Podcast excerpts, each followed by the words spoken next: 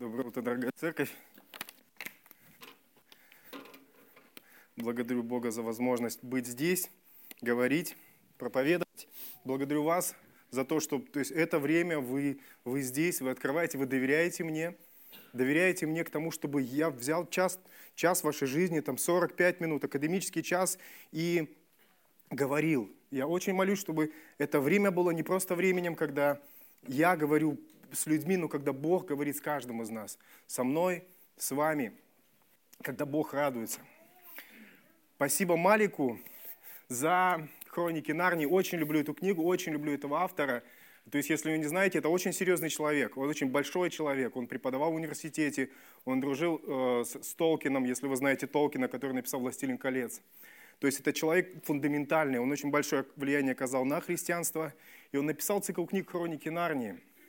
И они, с одной стороны, очень хороши для детей, с другой стороны, читая их, я каждый раз получаю очень глубокие откровения о Боге. Потому что это талант, когда человек берет очень сложные христианские истины, какие-то моменты о Боге и закладывает их в простую, казалось бы, детскую историю. Если вы не читали, я очень часто использую и в сложные моменты жизни, я часто вспоминаю какие-то вещи из этих книг. Поэтому, если вы не читали Льюиса, не того, который написал Алису Зазеркали или в «Стране чудес», а того Льюиса, который написал «Хроники Нарнии», одну из книг, тоже очень известную, читают и православные, и католики, и протестанты. Это просто христианство, поэтому очень рекомендую. Теперь к слову. А, у меня был опыт христианского служения. В 2005 году я закончил институт, и я, я не знал, что мне делать. Я до этого просил Бога о том, чтобы служить. Я говорю, Господь, я молился часто, когда приходил в церковь. Один я молился, Господи, я хочу служить Тебе. Э, я хочу нести Твое Слово, я хочу нести Твой свет. Я говорю, возьми меня и где, в самое темное место, в самое темное место, где есть, пошли меня. Я хочу, я хочу нести туда Твой свет, я хочу нести туда Твою любовь. И когда я закончил институт, а это 7 лет, а, летом однажды после служения ко мне подошел мой пастор, мой корейский пастор, пастор Майкл, он подошел ко мне и говорит, нам нужно поговорить. Я быстро вспомнил прошлую неделю, ничего я не устроил, почему пастор со мной хочет поговорить с таким серьезным лицом. Ничего не предвещало беды, я подумал, окей, пастор. Он посмотрел на меня и спросил, «Э, ты по-прежнему хочешь служить, как говорил раньше? Я посмотрел, говорю, да. Он говорит, «А, я предлагаю тебе поехать на служение а, в Боровое. Там в тот момент а, была стройка, там хотели открывать библейский колледж, и там было здание. Он говорит, я хочу, чтобы ты поехал и открыл там церковь. Там были только строители и здания. Э, я сказал, мне нужно подумать. Он говорит, хорошо, подумай, я отойду. Я говорю, окей, а когда ехать? Он говорит, сегодня. Я говорю, мне нужно очень хорошо помолиться. Он говорит, хорошо помолись, я отойду. Вот. Он отошел вот так вот, ну, там постоял, я наклонил голову и сказал, ну вот, Господь, наступил этот момент, я молился, и ты говоришь, поедешь? Пастор подошел, я сказал, да, я поеду. В этот день после обеда, это, а это, это вот было сразу после служения, служение закончилось, а у меня 25 служений. Я что-то делал, я просто всем сказал, до свидания, ты теперь лидер этого служения, ты лидер этого служения. Мы планировали пожениться с моей женой. Через полгода я сказал ей, ну, я уезжаю. Вот, да, я просто, я просто собрался после обеда, после обеда закидал вещи, благо я тогда был студент, вещей было мало, и меня увезли в Боровое. Я приехал туда, там были строители, они просто собрали все свои вещи, сели в машину, уехали. Мне сказали, что через месяц мы продолжим стройку. Это, знаете, когда у тебя, когда они садились в машину, уезжали, мне просто хотелось бежать за этой машиной. Потому что я был один в этом, в этом в здании. Это большое здание, тысяча квадратов, два этажа. Большое, большое здание, и у меня не было никого знакомых, и это было очень грустно. Потому что через месяц они не приехали. Они сказали через два, через три. В итоге я полгода провел там один, Прежде чем я женился и не приехала моя жена, нас стало двое, потом она родила сына, нас стало трое. Это, это был очень, очень хороший, очень сложный период моей жизни, потому что, потому что я вообще не, я вообще не тот человек, который работает руками. То есть я такой, я очень хорошо могу говорить, писать, то есть что-то делать, но работать руками, то есть это вообще не, ну, совершенно не моя тема. Я могу 20 раз мыть руки. Но там мне приходилось постоянно топить печку. То есть это не просто печка, это большие котлы, это большое здание. То есть я, я посчитал, сколько, я, сколько в день я трачу угля, ведер угля. А, в хорошую, в хорошую, в такую, как сейчас погода, там 25 ведер. Сильные морозы 35 ведер в сутки. То есть мой день начинался с печки. Я, мой день начинался с того, что я просыпался в холодном здании, одевал сапоги, одевал грязную одежду. Это было до завтрака, потому что я не мог завтракать в холодном помещении. Я завтракал. То есть я, я шел, растапливал все эти печки, и затем я шел завтраком. Я закончил медицинский институт, я напоминаю до, до этого. То есть это, было, это был такой, такой период, когда, когда я был пастором, я, я служил в детском, я служил в подростковом, я служил в театральном. В среду, в среду мы ездили в другой поселок, служили. А в воскресенье, мы, в субботу мы проводили детское. Вечером там надо было мыть полы. Э, ночью, суббота на воскресенье я готовил проповедь. Утром в воскресенье я одевал костюмчик – в костюме я заходил, закидывал пару ведер угля в печку, и потом выходил, проповедовал. И первое время, когда я был один, это был зал, это был ну, достаточно крупный зал, большой зал, я просто расставлял пустые стулья, пустые стулья и проповедовал пустым стульям. Сначала я прославлял, я был, я был лидером прославления, потом я проповедовал просто стульям, и когда я проповедовал, я, я верил, что Бог наполнит эти стулья, наполнит эту церковь. Я очень сильно горел. И Бог наполнил. Через время, когда я через полгода уезжал, у нас было около 30 человек в церкви и около 30 человек детского служения. Это было хорошее время. Это было хорошее время. Но если бы сегодня после служения ко мне подошел кто-то из старейшин и сказал, ты поедешь в Боровое или куда-то еще, ну, я бы точно не ответил бы сразу. Возможно, я сказал бы, приложил бы ему самому поехать туда, куда он меня отправляет. Сейчас это намного сложнее сделать. То есть та температура, та, та как бы безотказность, то решение ехать, следовать за Господом в любой момент, она, она была тогда. То есть в 23 года я не сомневался. Я хотел ехать на Ближний Восток, я очень хотел ехать на Ближний Восток. Моя жена не хотела. Вот. И в нашей сегодняшней истории, в нашем отрывке мы видим тоже двух человек. Мы видим Павла. Павел уже заканчивает второе миссионерское путешествие. То есть он уже, его много разбили камнями, его садили в тюрьму, его вязали, он много побед и поражений видел. Видимо, Полоса, хорошего, умного, горячего, достойного мужа. Мне напомнили эти два мужа, то есть вот меня тогда, тогда и сейчас. Конечно, я хотел бы много иметь то, что я имел тогда сейчас в своем сердце, вот, но я имею, я имею опыт, и я благодарен Богу за этот опыт. Давайте прочитаем отрывок из Деяния 18 глава. «Пробыв еще довольно дней, простился с братьями и отплыл в Сирию. С ним Акила и Прискила, остригши голову в Кенхреях по обету – Достигнув Ефеса, оставил их там и сам вошел в синагогу и рассуждал с иудеями. Когда же они просили его побыть у них доли, он не согласился. А простился с ними, сказав, мне нужно непременно провести ближай... приближающийся праздник в Иерусалиме. К вам же возвращусь опять, если будет угодно Богу. И отправился из Ефеса. Акила же и Прескила остались в Ефесе. Побыв в Кесарии, он приходит в Иерусалим, приветствовал церковь и пошел в Антиохию – Проведя там несколько времени, вышел и проходил по порядку страну Галатийскую и Фригию, утверждая всех учеников. Некто иудей именем Аполос, родом из Александрии, муж красноречивый и сведущий в Писаниях, пришел в Эфес. Он был наставлен на начатках пути Господня и, горя духом, говорил и учил о Господе правильно, зная только крещение Иоаннова. Он начал смело говорить синагоге. Услышав его, Акила и Прескила приняли его и точнее объяснили ему путь Господень. Когда же он вознамерился идти в Ахаю, то братья послали к тамошним ученикам, располагая их принять его. И он, прибыв туда, много содействовал уверовавшим благодатью, ибо он сильно опровергал иудеев всенародно, доказывая Писаниями, что Иисус есть Христос. Аминь. Итак, на прошлой, а, на прошлой проповеди мы оставили Павла в городе Кто не помнит, в каком городе? Каринф, спасибо. Мы оставили его в Коринфе, там история закончилась тем, что местные иудеи снова были недовольны, то есть иудеи, многие другие люди, они взяли, а, они обвиняли Павла, у них не получилось, они побили начальника синагоги по имени Сосфен.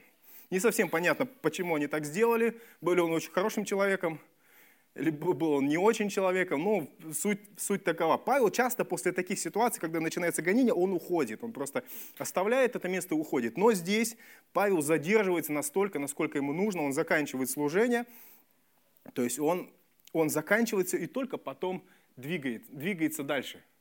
Левая, левая часть карты, а там, если вы видите, там есть Каринф. С Каринфа он двигается в Кенхреи.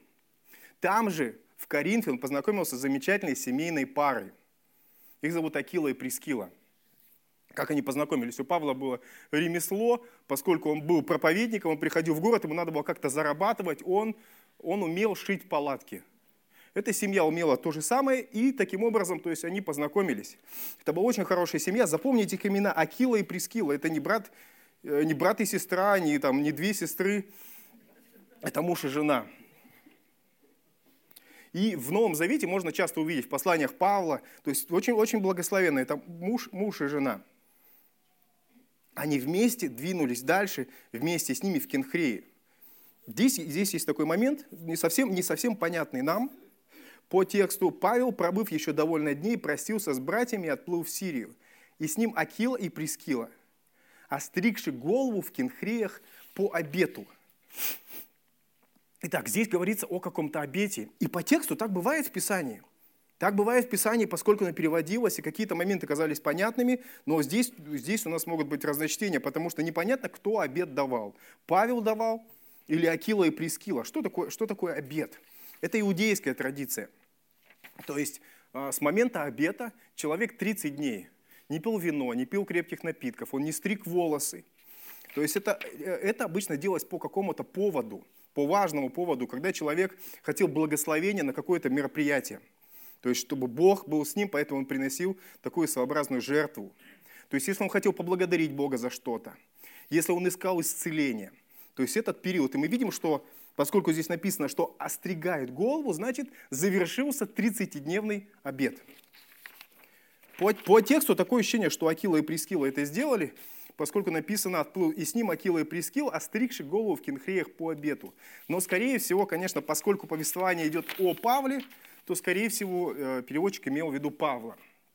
Хотя остается вероятность, что это так, также что это были Акила и Прескила. Получается, что 30 дней назад Павел по какому-то поводу дал обед. Это, это просто момент, мы не знаем почему и развитие, но то есть есть такой момент, соответственно, мы делаем вывод, что Павел придерживался каких-то иудейских традиций, и еще поскольку это были его корни, он использовал этот инструмент в своих отношениях с Богом.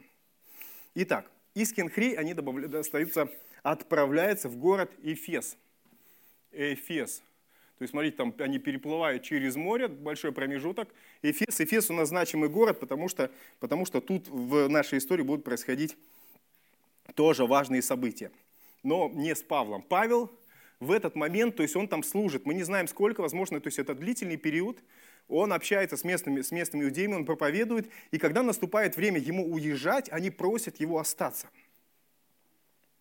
Они просят остаться его с ними. И Павел говорит, нет, я хочу приближающийся праздник встретить в Иерусалиме. Иерусалим. Иерусалим очень знаковый город, очень значимый город. Все путешествия Павла, они проходят через Иерусалим, они начинаются, заканчиваются рядом с Иерусалимом. И вот важный момент, какую-то точку, то есть завершается второе путешествие Павла, миссионерское, он проходит по городам, где-то он очень долго был. Он возвращается в Иерусалим. В Иерусалиме находится храм. В Иерусалиме был распят Христос, в Иерусалиме воскрес Христос, в Иерусалиме родилась первая церковь первые христиане, там все еще центр христианства, там, там собираются, там, там апостолы, там ученики Христа. И я подумал, с чем мы можем сравнить сегодня Иерусалим?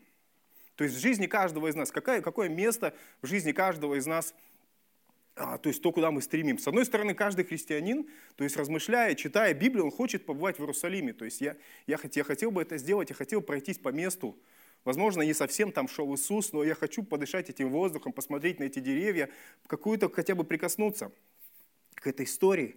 Но сегодня для христиан с Иерусалимом можно сравнить храм. Храм по местной церкви место, которое посвящено Богу, место, то есть это место, куда мы приходим, чтобы поклоняться, чтобы, чтобы молиться вместе, чтобы прославлять вместе, то есть это место, оно посвящено Богу. Это место, в Писании написано, что наречется дома молитвы для всех народов. Для всех народов в нашей ситуации это очень точно сказано. Я когда сюда выходил, еще раз я посмотрел на зал, думаю, слава Богу, разный разрез глаз, разный цвет кожи, разные волосы, я всегда хотел быть в такой церкви. Когда я смотрел где-то в других странах, я думал, как классно, как-то собираются люди разных национальностей, на разных языках. Слава Богу, это, это, это церковь.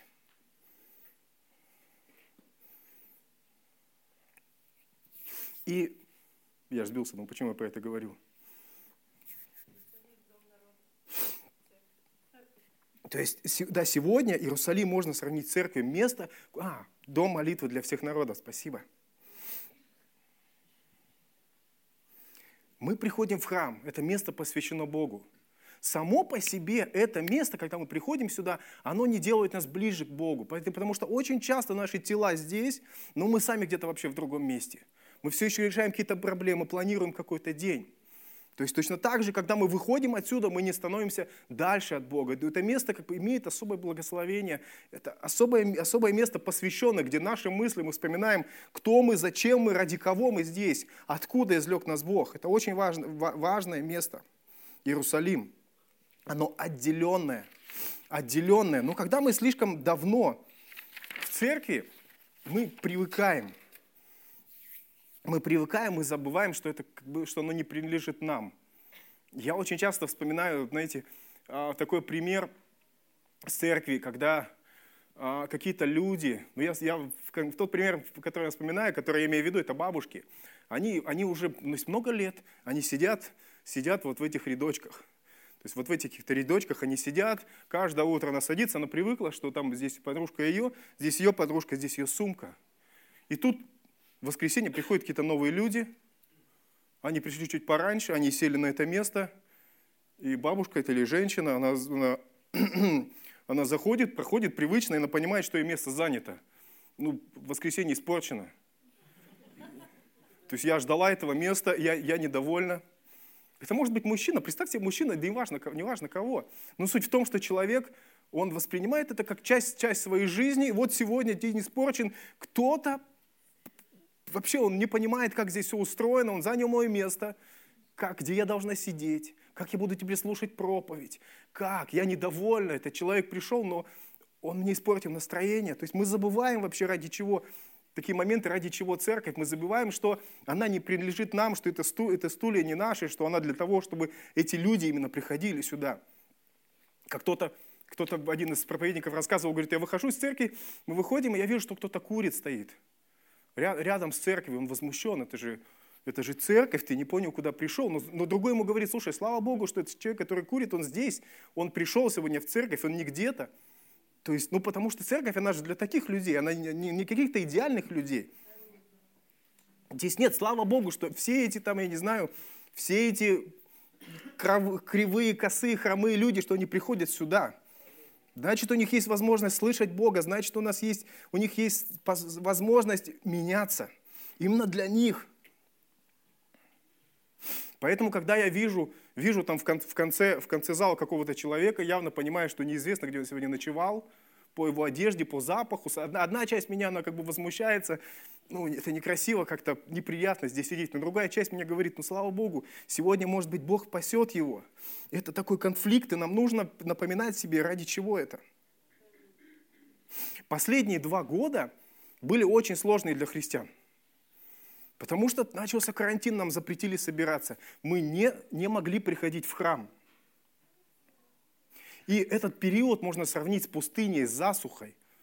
То есть мы не могли, потому что когда мы приходим сюда, мы встречаем верующих, они, мы, мы, мы наполняем друг друга, мы напоминаем друг друга. Пастор, который проповедь выходит сюда, что-то говорит, мы проставляем вместе. Вдруг этого нет. В воскресенье тебе не надо никуда спешить, ты можешь включить проповедь, когда хочешь, и пастор придет тебе персонально. Ты можешь в телефоне включить в дороге, там, в ванной, там, я не знаю. То есть и пастор будет проповедовать для тебя. И духовно это было, это было засуха. Чтобы пройти этот этап, нам нужны были корни. Корни, как у растения, глубокие корни. Корни – это отношения с Богом. Корни – это то, насколько глубоко христианство проросло в нашу повседневную жизнь. Насколько глубоко в тот период, когда мы перестаем, перестаем получать извне, снаружи. То есть вот здесь наступает важность того, что мы можем взять взять из земли, найти эту воду, чтобы питаться ей. Если снаружи у нас если у нас нет корней, если у нас большая, красивая крона, если мы яркие такие, манифестирующие христиане, все видят, что мы христиане, но при этом у нас нет корней, то мы не переживаем засухи. То есть цветы, они умирают в период засухи. Если посмотреть на эти растения, картофель, горох, то есть рожь, пшеница, свекла – подсолнечник, то есть они классные растения, важные растения, но они не, переживают, не переживут засухи, они не найдут воды. Если посмотреть, там есть линейка, корневая система, их полтора метра, три метра. И рядом есть верблюжья колючка. Посмотрите, там человек, там человек, он, видите, там стоит наверху человек. У нее корни в среднем там 15 метров. Я вчера, когда читал, когда рыли Суэцкий канал, нашли там на глубине 30 метров верблюжью колючку, колючку. Так глубоко она укоренилась в поисках воды. Она переживает любую пустыню. Если вспомнить каких-то, знаете, читаешь истории, а, помню о женщине, которая в Китае уверовала, и она никогда не встречала верующих. И, но всю жизнь она оставалась христианкой, она переживала гонения, насколько глубокие корни были у нее, насколько сложно было искать воду. То есть, когда ее внешнюю часть разрушали, били, то есть, да, она не, она не выглядела привлекательной, ей давали такую очень, очень низкую работу, но она питалась, она оставалась живой. Как нам развивать корни? Что, что будет нашими корнями? Как нам, находить, как нам находить эту воду? Три пункта, три, три, три совета, которые я могу взять из, из, своей, из своей жизни, из Писания. Первое – это молитва. Молитва должна стать частью нашей повседневной жизни. жизни. То есть есть вещи, которые мы делаем независимо. Можем не помолиться, можем забыть ходить в церковь, но у нас не бывает такого, что, что я там ну, двое суток не ел, я забыл. Так не бывает, я не поспал. У нас не получается так. То есть, значит, молитва должна стать частью нашей повседневной жизни. Мы молимся перед едой. Это очень, очень хорошая вещь. С одной стороны, мы благодарим Бога, с другой стороны, вспоминаем, откуда это. И с третьей, это напоминает нас каждый раз, когда мы садимся, мы вспоминаем о Боге. Ну, три раза в день мы едим, кто-то там два раза, кто-то пять раз. Но мы едим. И, соответственно, этот момент, он напоминает нам о Боге. Когда мы молимся, с детьми, это напоминает нам обои. Когда мы ложимся спать, мы молимся. Когда мы просыпаемся, мы молимся. Это может быть то есть, короткая молитва, но, соответственно, эти вещи, которые мы делаем каждый день, они связывают нас, нас с Богом. Как у евреев, если вы помните, то есть они, там, они навязывали вот на лоб а, стихи, стихи из Торы, чтобы постоянно помнить, постоянно помнить, когда, как в Писании написано в Ветхом Завете, идешь с сыном туда и сюда, разговаривай с ним о Боге. То есть в повседневной жизни это не должно быть какое-то только особое отделенное время, особый какой-то сия, сияющий храм. Нет, это, это, это часть нашей жизни.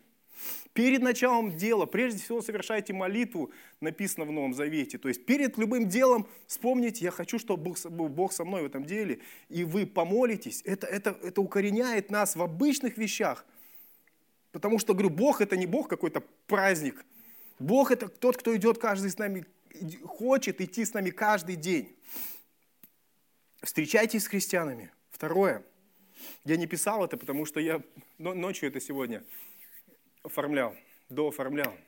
Поэтому там вы это не увидите. Поэтому первое – это молитва. Второе – это христиане. У нас очень важно встречаться с христианами. Написано, что когда мы собираемся вместе, кровь Христа омывает нас. Когда ты встречаешься с другим христианином с такими же ценностями, он напоминает тебе, ради чего, ради чего ты, кто ты. Потому что когда ты приходишь в среду мирских людей, можно расслабиться, можно вообще как хочешь себя вести, спокойно.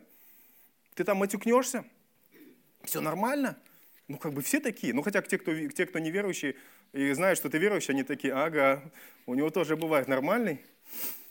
Он нормальный. Важно, течение недели, чтобы мы встречались с христианами, чтобы мы влияли друг друга, помогали друг другу, когда только кто-то провалился. Когда я испытываю какое-то искушение в своей жизни, какой-то грех начинает тянуть меня, я помню, что сегодня я встречусь с каким-то христианином, или завтра я приду в церковь, это удерживает меня, потому что стыд, как будто, как будто Дух Святой присутствует там, я понимаю, что нет, завтра я буду смотреть в глаза христианину, и в нем обитает Дух Святой, и это удерживает меня от греха. Очень важно поддерживать отношения с другими христианами. Я не знаю, бывает, бывает у вас так, что хочется согрешить или нет? у меня регулярно бывает, к сожалению. И мне постоянно приходится бороться. Посещайте малую группу среди недели, где вы можете открываться. Встречайтесь с христианами. И третье, Малик сегодня уже говорил об этом, отделите время для Бога.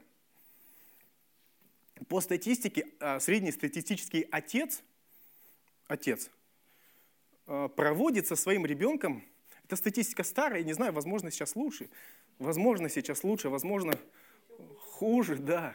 Он проводит 30 а, секунд в день качественного времени со своим ребенком.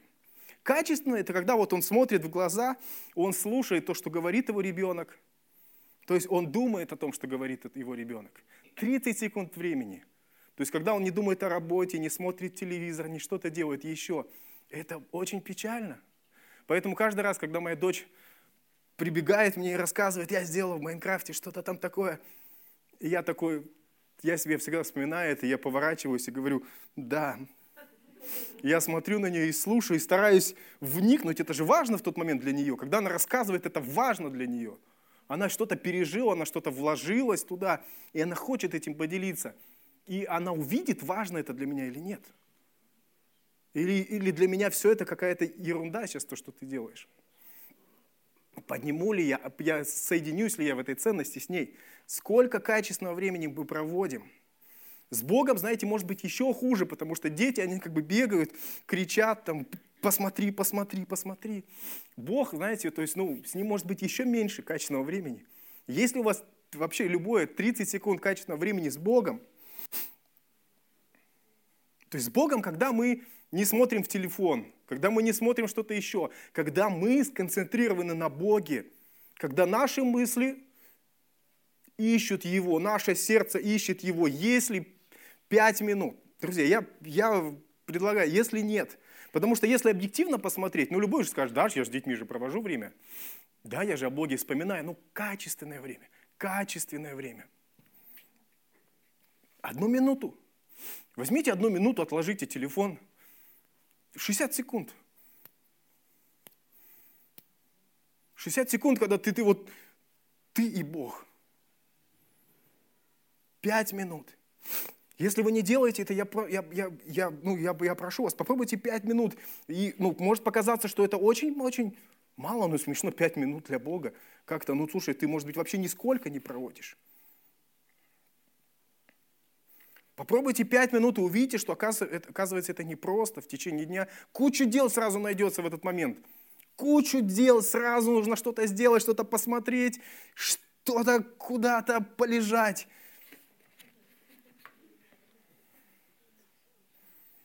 То есть за 24 часа нашей жизни в сутках нам сложно 5 минут найти, чтобы просто сесть, просто, просто тишина, внутренняя тишина.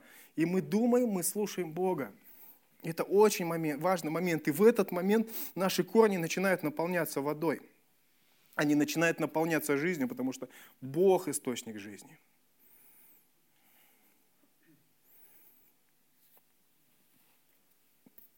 Молитва – Молитва повседневная, молитва в части наших обычных повседневных дел. Христиане. У вас должны быть друзья-христиане, хотя бы один. Хотя бы один, с которым вы можете поговорить о Боге, поделиться, который знает, что вы несовершенный человек, перед которым можете признаться, который посмотрит и знает, знает ваши проблемы и поддержит вас. В них отделенное время для Бога. Есть, есть у вас телефон, есть у вас Библия в телефоне. Но кто-то скажет, я люблю Библию в бумаге. Она такая, то есть, ну, фундаментальная, такая красивая, приятно читать Библию в бумаге, классно. Да, я тоже люблю, но Библию мы не, мы не носим всегда с собой, а телефон всегда с собой. Очень редко, чтобы мы забыли дома телефон. Мы сразу вспомнили, а, я забыл телефон. И это, это хорошо. Это хорошо, потому что в любой момент мы можем почитать Библию. То есть она должна быть частью. Я вообще поставил на рабочий стол ее. Я первоначально не знаю почему, почему иногда это стыдно. Я такой поставлю Библию сюда, но думаю, любой человек, который увидит, он скажет, что здесь Библия, он скажет, ты что, Библия у тебя здесь? А потом я подумал, я, я поймал себя, потому что мне почему-то почему как-то некомфортно. Я говорю, нет, пусть вот как раз здесь она и лежит. И уже, уже давно она у меня в телефоне.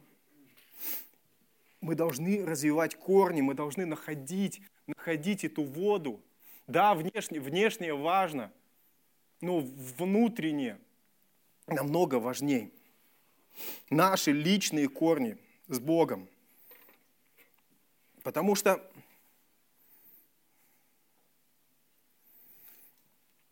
Потому что мы должны быть частью церкви. Если взять наших родственников, знаете, родственников не выбирают. Вот, вот, вот родственники у вас есть и все. Ты вот любишь их, не любишь. На празднике ты с ними все равно будешь встречаться. Все равно нужно идти. Они все равно могут прийти к тебе. Они же имеют право, они же родственники. То есть без, без вариантов. Вас, потому что одна кровь течет вам, один генетический материал у вас, и поэтому вы имеете право на жизнь друг друга. Но также должно быть и с церковью. В нас, в нас струится Бог, в нас струится Дух Святой. И мы должны иметь такое же общение, мы должны стремиться точно так же искать общение с верующими. Мы, мы должны хотеть, они должны приходить в нашу жизнь. Потому что если все убрать, вот все, все убрали, церковь закончилась, то есть гонения закончились, то есть остается только Бог – то есть Он центр всего. Он и наши отношения с ними. То есть это, это центр. То есть не печеньки, не просто общение наше классное здесь, христианское общение, не как классно петь здесь, не как ну, решить какие-то проблемы, там, не знаю, там, найти там новых клиентов. То есть самое главное, если убрать все, Бог и наши отношения с Ним, это, это, это все ради, ради Него. И мы должны укореняться в нем и отношениях с ними.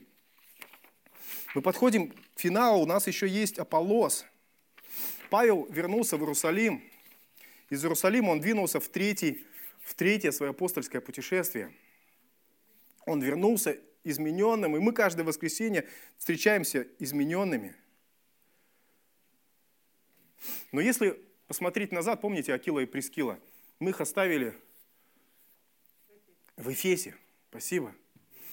И в Эфес пришел Аполос. Тоже есть, в этом есть промысел Божий. Аполос пришел. Это красноречивый муж, сведущий в Писаниях. Он, он из Александрии. В Александрии были хорошие, мощные церкви позже. Оттуда были очень мощные мыслители.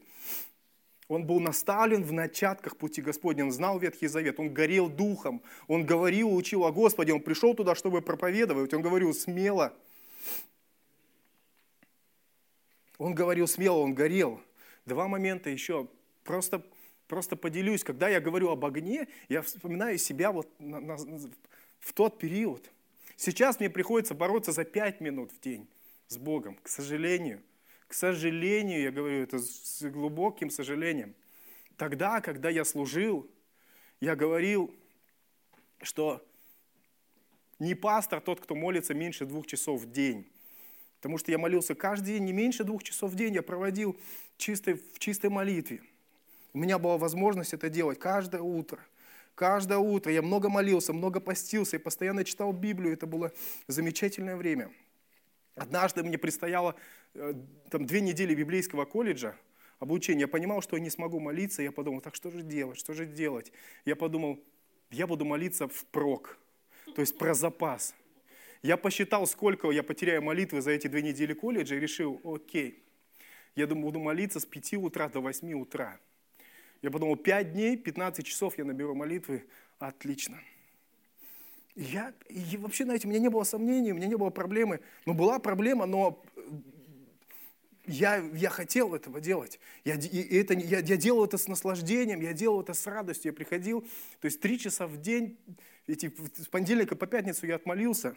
И я уже думал, окей, хорошо, теперь, теперь я могу спокойно учиться в колледже. Потому что я думал, это украдет у меня отношения с Богом. Сейчас, сейчас, если бы кто-то подошел ко мне после служения, предложил, давай молиться, давай следующую неделю молиться по три часа в день, я бы, я бы, не знаю, что бы я сказал этому человеку, этому замечательному человеку. Я говорю, давай ты начинай, я, я может быть, присоединюсь к тебе последний час. Аполлос горел, Аполлос горел, он мало знал, но то, что он знал, он использовал по максимуму. Он проповедовал, то есть ему очень много было расти, он очень много должен был еще узнать. И там были Акила и Прискила, это семейная пара, слава Богу за них. Они не хватали там этих звезд с неба, но они были посвященными служителями. Они услышали э, Аполлоса, и они понимали, что он много еще не, не, не, не понимает. У него есть недочеты. Что они сделали? Они стали говорить, эй, ты неправильно учишь. Что они сделали? Они позвали его к себе домой. Аполлос, приходи к нам. Они где-то жили. Они приходили к нам, они накормили его. Они пригласили к себе в свой дом его в гости, и они наставили его. Как написано здесь. Услышав его, Акила и Прискила приняли его и точнее объяснили ему путь Господень. Они, они, они приняли этого человека – Слава Богу за мудрость, сдержанность этих людей. И после этого они направили его дальше, они направили его к следующим ученикам. И этот Аполлос, он очень, очень дальше возрастал. Я думаю, большое значение в его жизни и последующем служении имела встреча с Акилой и Прискилой. Написано, он опровергал иудеев всенародно, доказывая Писаниями, что Иисус есть Христос. То есть это, это, они помогли ему весь Ветхий Завет собрать, сконцентрировать во Христе, в ком спасение, в ком, в ком смысл, как ему прийти. И церковное предание говорит, что Аполлос – это был тот человек, который дальше был епископом, епископом Смирны, епископом Кесарии. То есть его пути, его, его встречи со Христом сыграли роль Акила и Прескила. Слава Богу за этих людей – за Павла, такого мудренного опытом, который завершает свой путь, завершает второе путешествие, чтобы начать третье путешествие. Он проходит через Иерусалим, чтобы встретиться, посмотреть в глаза этих людей. Акила и Прескила, эти такие спокойные, сдержанные люди, мало, мы, мы, мы не знаем, мало рассказывается об их характере, но мы видим их дела. Они есть в Новом Завете. Слава Богу за Аполлоса, Каждый из нас проходит какой-то этап в жизни, каждый из нас находится в какой-то точке нашей жизни, но мы нужны друг другу, мы помогаем друг другу, мы служим друг другу.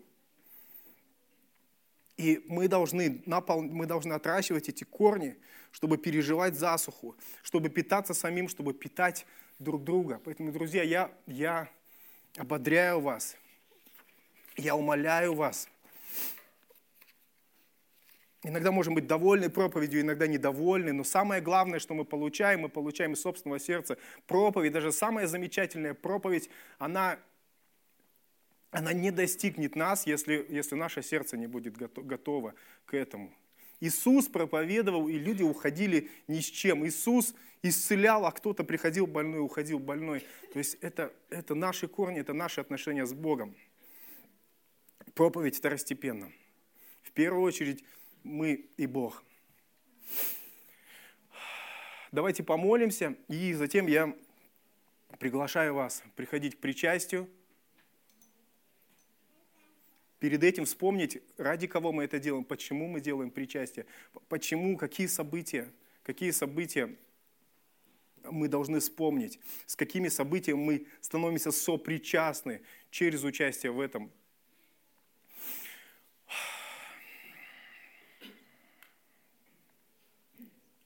Дорогой Отец, спасибо Тебе, Боже. Спасибо Тебе, Господь. Так много суеты, так много суеты, Боже. Столько дней, столько часов мы проводим, Господь, в бесполезном, в суете, Господь, стремясь достигнуть чего-то, что перестанет нас интересовать, как только мы это получим, Боже. Столько времени в жизни мы тратим на суету, Господь, и часто такие ценные вещи остаются, остаются, Господь, недостигнутыми. Боже, дай нам, дай нам понять ценность, ценность отношений с Тобой, Боже, Твою ценность, Господь, что мы нуждаемся в живой воде, Господь, что мы не можем напитаться – из пустых бассейнов, Господь. Господь, дай, дай нам в своем дне помнить о Тебе, Господь, приближаться к Тебе, Господь, постоянно, постоянно искать Твоего присутствия, Господь. Если кто-то уже имеет это, дай укорениться, Господь, дай укорениться в этом.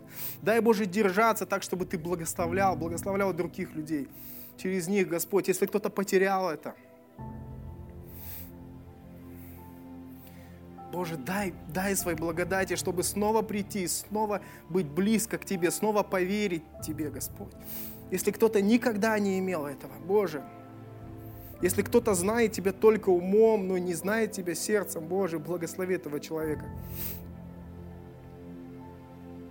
Дай этому человеку открыть, открыть свое сердце, поверить Тебе, Господь.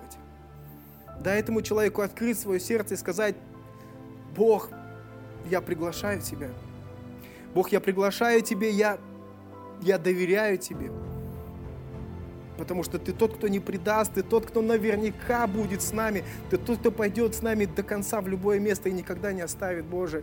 Дай нам Дай нам ценить это, дай нам расставить приоритеты, дай нам укореняться, чтобы переживать сложные времена, Господь, потому что мы стремимся меняться внешне и внутренне, Господь. Мы благословляем каждого человека, чтобы каждый из нас, Господь, имел эти отношения с Тобой, Господь, помнил о Тебе, Боже. Мы благословляем каждого для того, чтобы приходить к этому причастию и вспоминать о тех событиях, Боже, которые изменили мир, которые изменили нашу жизнь, которые дали нам вторую жизнь, новую жизнь, Боже. Благословляем каждого человека, Боже, спасибо Тебе за Твои страдания, за Твою жертву, Господь, за Твое спасение, Боже. Мы благодарим Тебя, Господь, во имя Иисуса Христа.